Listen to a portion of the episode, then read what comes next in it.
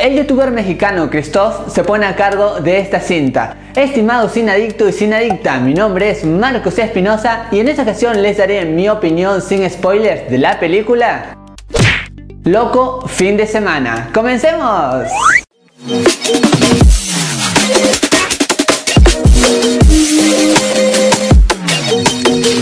Bienvenidas y bienvenidos a todos a su canal Marco de Cine, su canal en donde les contamos qué tal están las películas del momento. Y ahora, sin más que decirles, iniciamos nuestra crítica. Acá se nos cuenta la vida de Fede, que recientemente acaba de terminar con su novia y sus amigos planean sacarlo de esta depresión. Pero un malentendido acabará con muchos estragos y una gran fiesta. Está dirigida por Christoph Ranciski y protagonizada por Cristian Vázquez, Osvaldo Zárate, Juan Pablo Castañeda, Giovanna Romo y Juan Pablo Gil entre otros. Comienzo hablando de nuestro protagonista y lamentablemente este no termina de congeniar con el espectador ya que sus miradas, su tono de voz, todo es muy pero muy exagerado, no se nota nada real en cuanto a sus actitudes y todo eso pasa con el demás elenco en cuanto a todo el reparto. No hay ningún personaje que sea más o menos real. Todo es muy pero muy exagerado. Si bien es cierto que te hace reír, sin embargo, creo que en esta comedia les faltaba un poco de realismo. Si seguimos hablando del reparto, les puedo decir que en lo personal, a mí el único actor que logró destacarse en esta producción fue Juan Pablo Castañeda. Este sí dota a su personaje con una personalidad especial,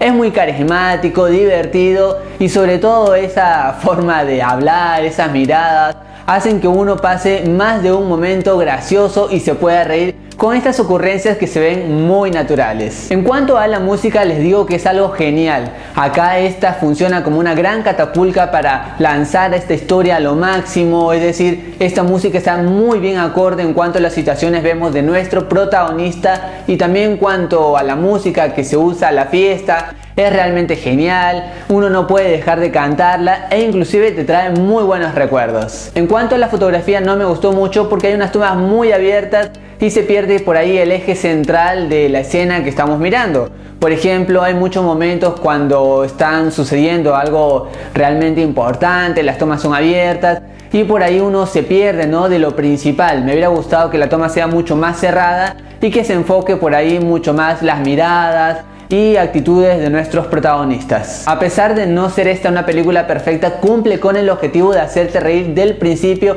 hasta el final ya sea por las hilarantes situaciones que estos van a pasar o por estas actuaciones muy pero muy exageradas, uno se ríe con mucha naturalidad, te sacan carcajadas y así que esto es bueno y bueno, pasas esta película riéndote, sonriendo y eso le suma muchos puntos a favor a esta producción. La narración no es nada fluida porque de una escena a otra hay unos saltos que parece que no hay una conjunción ideal, así es que se está viendo algo muy bueno, de pronto hay otra escena que no tiene nada que ver y por ahí no es tan buena y uno pierde todo esa, no sé, ese entretenimiento, esa conexión que estaba ganando. Así que por ahí hubo un fallo y algunas cosas casi hacia el final que están abiertas, no terminan de cerrar y eso deja algo como que el espectador pensando ¿y qué pasó? ¿qué no pasó? Así que eso me pareció un gran error. Tener algunos altibajos en el ritmo y el uso de unos clichés que quizás algunos momentos no funcionan las escenas finales son parte de las mejores de esta historia. Hay mucha conjunción de elementos que logran salir con todo el objetivo de crear un buen momento entretenido y sobre todo divertido. Los cameos forman una de las mejores partes de esta película. Por ejemplo, cuando aparece Mauricio Barrientos,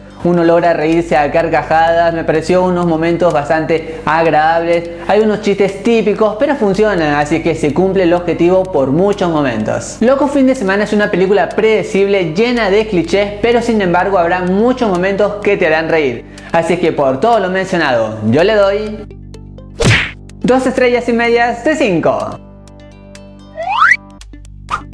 Y la pregunta de este video es, ¿cuál es tu youtuber mexicano favorito? Déjame tu respuesta en los comentarios.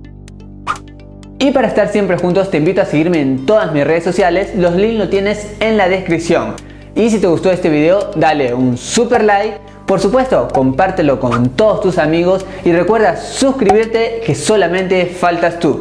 Y activa también la campanita de notificaciones de YouTube, así te enteras cada vez que subo un video. Y algo también muy importante, después que hayas visto esta película, coméntame qué te pareció, así intercambiamos opiniones de cine. Estimados cineadictos y cineadictas, mi nombre es Marcos Espinosa y conmigo será hasta otra ocasión.